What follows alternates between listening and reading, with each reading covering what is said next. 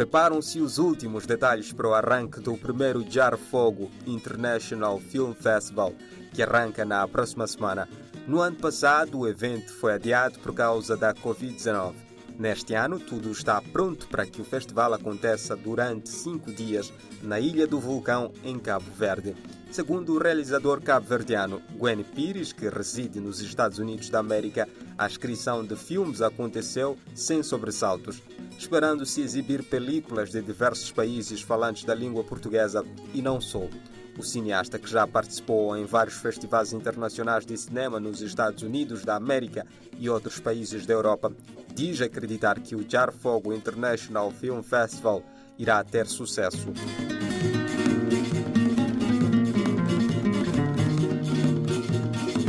O festival deverá contar com representantes de países de África, América, Ásia, Austrália, Caraíbas e Brasil.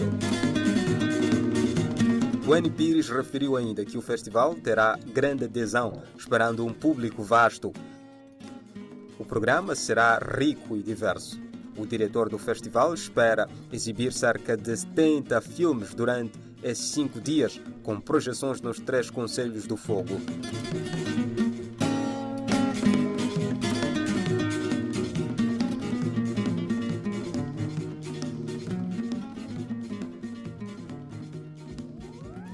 Rumamos a Moçambique, onde encerra na próxima semana, na Fortaleza de Maputo, a exposição feita no âmbito da segunda edição da Residência Criativa Audiovisual Upcycles, que é organizada pela Associação Amigos do Museu do Cinema em Moçambique. Este ano, apesar dos muitos constrangimentos, a ação recebeu em Maputo os dois tutores, que são Ângela Ferreira e Edson Chaga, e os cinco artistas selecionados para a produção da mostra, nomeadamente os moçambicanos Luís Santo, Yasmin Forte e Atija San, dos cabo-verdianos Diogo Bento e Lolo Arzik. Conversamos com o angolano Edson Chagas, que foi o tutor de cinco jovens, e na primeira pessoa vai falar do processo de tutoria que inicialmente aconteceu à distância.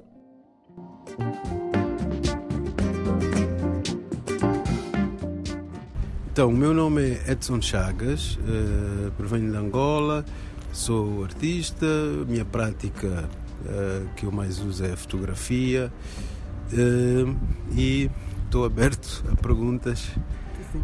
que Então, possas ter. o Upcycle teve a sua primeira edição em 2019. No ano passado teve uma tentativa e não deu certo por causa da pandemia. E neste ano conseguimos retomar com o Upcycle. E o Chagas foi escolhido como um dos tutores. Como é que está a ser a experiência? E antes de começarmos com a experiência, como é que foi pegar esse testemunho? Tiveram outros tutores ao longo do processo e depois começar nessa jornada.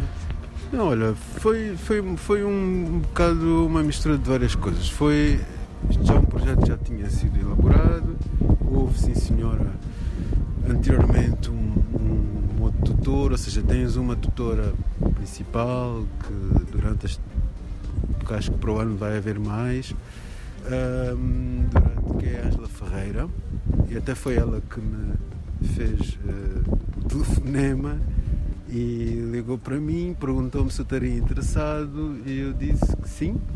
Era um novo desafio para mim também, porque eu não venho, faço o meu trabalho, sou uma pessoa muito eh, concentrada no meu trabalho e muitas vezes nem sequer tenho muito tempo para para este tipo de projetos, mas foi um convite dela, eu com esta situação também, isto até por acaso foi antes, e eu na altura tinha tempo e, e achei que era, um, que era um desafio interessante, sair um pouco do meu ponto de conforto e eu aceitei o desafio e, e, e felizmente, quer dizer, o ano passado não conseguimos fazer, mas o projeto não deixou de ser feito porque, olha, vamos fazer na altura que é possível, porque fizemos uma situação pandémica e essa situação tem as suas restrições, tem os seus problemas, mas nós seres humanos conseguimos sempre, né, enquanto estivermos vivos, eh, dar a volta e foi possível continuar e fazer a segunda edição no ano 2021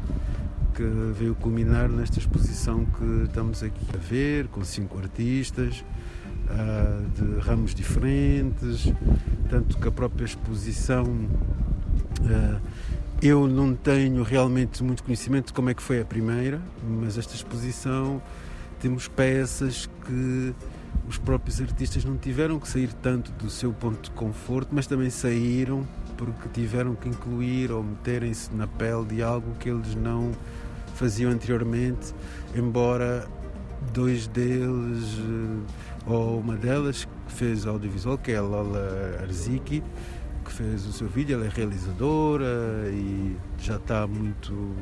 tem alguma experiência já com, com a questão do audiovisual.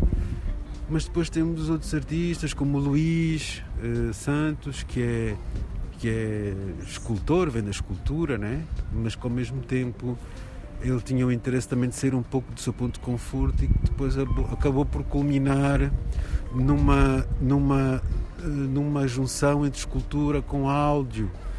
Depois temos a, a, a, a Tija, a San, que fez um projeto de vídeo, mas também não era bem aquilo que ela fazia anteriormente, também saiu um pouco de ponto de conforto e com a expressão que ela queria dar à sua peça, fez um vídeo e fez uma instalação, não é? E projetou o vídeo nessa instalação.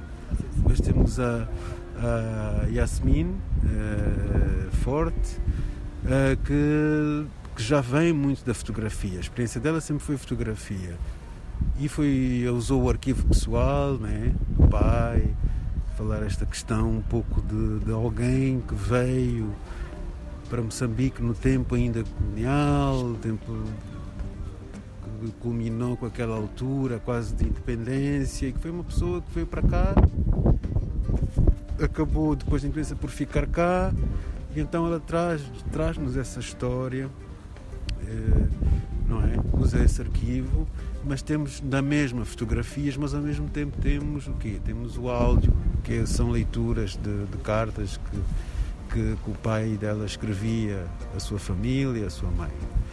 Depois eh, temos o Diogo Bento, vem de Cabo Verde, Portugal, que até tinha sempre, ele estudou botânica, mas sempre teve essa preocupação e tem tido essa preocupação com a questão colonial, pós-colonial, em termos de, de, de, de, de como é que esta conversa, até em, termos de, botânica, né, na questão botânica, de, quase antropológica também das coisas, de como é que havia esta, esta coisa quase como de serem donos do conhecimento e, e de catalogar sempre com os nomes que supostamente feitos naquele tempo também, tempo colonial, e ele faz esta, esta junção entre imagens de um arquivo e subverte um bocado. E então temos, temos aqui uma mistura. Ele também vem da fotografia e uh, mas inclui um vídeo, ou seja, temos a fotografia, depois temos arquivos, temos vitrines, temos uma instalação, temos, temos ali uma, cartaz, temos ali uma mistura de vários, vários processos artísticos, mas que inclui o vídeo. Como é que foi o processo de acompanhar os, os projetos? Porque as pessoas entram primeiro com uma ideia inicial. Sim. Por exemplo, o Bento entrou com uma ideia inicial Sim, Acho sim. que o nome primeiro isso, era arquivo e é. depois foi desenvolvendo ao longo do processo. Como é que sim, fazer sim, esse, não, não, esse acompanhamento? Todos eles, acompanhamento? Todos eles, por isso é que é uma residência, né? não é? Isto não é uma exposição em que a gente convida pessoas e isto foi. Existem pessoas que são escolhidas, há um processo, essas pessoas depois de serem escolhidas eh, têm, claro que propõem o que querem mostrar e o que querem fazer e depois há o processo de tutoria em que tanto eu como a Ângela vamos conversando com, com, com estes artistas e há uma interação até, até culminar num objeto. É, e é o processo artístico, né? que nós a comunicar existe um nós temos esta questão nós estamos habituados a comunicar a falar e a escrever. O processo artístico a comunicação muitas vezes é com, com é com objetos muitas vezes não. É, tem também esta a maior parte das vezes.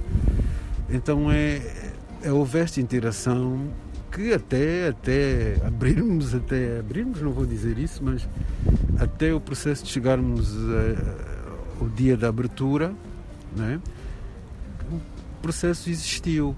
Houve o processo digital, depois houve o processo presencial, que fez com que culminasse nesta exposição. Como é que foi o desafio de apesar da questão pandémica.